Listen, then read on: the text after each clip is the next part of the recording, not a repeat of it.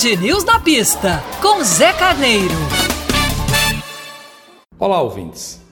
O Grande Prêmio da Holanda em Zandvoort foi sensacional.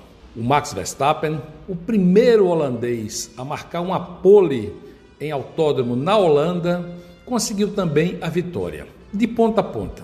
Inquestionável, largou com maestria, deixou as duas Mercedes com menos poeira e contou ainda, além de toda sua habilidade, com uma estratégia, digamos assim, duvidosa da equipe Mercedes em não entender o potencial do pneu duro para fazer a perseguição ao Max.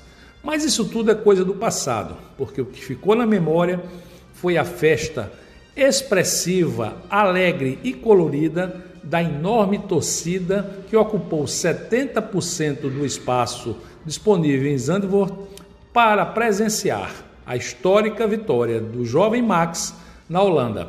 Tenho certeza que é a primeira de muitas neste autódromo à moda antiga. Já falamos um pouco da dificuldade de guiar numa pista estreita, com curvas inclinadas, uma única reta e com difíceis ultrapassagens ou lugares muito difíceis de ultrapassar. Mas tudo isso ficou no passado, porque o que se viu ontem foi uma corrida muito dinâmica, com muitas ultrapassagens. Haja visto que o Sérgio Pérez, que largou dos boxes e em último, chegou em oitavo, tendo conquistado a grande maioria dessas posições em ultrapassagens na pista.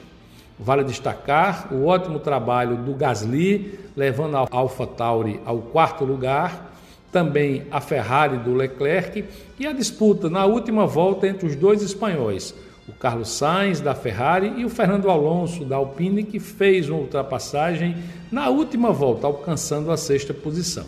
Sem dúvida alguma, o Grande Prêmio de ontem já é histórico trouxe de volta o Max Verstappen à liderança do campeonato, não trouxe ainda a Red Bull à liderança dos construtores, porque a Mercedes marcou mais pontos com seus dois carros do que a Red Bull, mas tudo isso, meus amigos, ficou realmente na poeira laranja da festa dos fãs que estavam presentes em massa no autódromo holandês. Na próxima coluna a gente fala do mercado de pilotos que já começa a se movimentar para 22. Um grande abraço.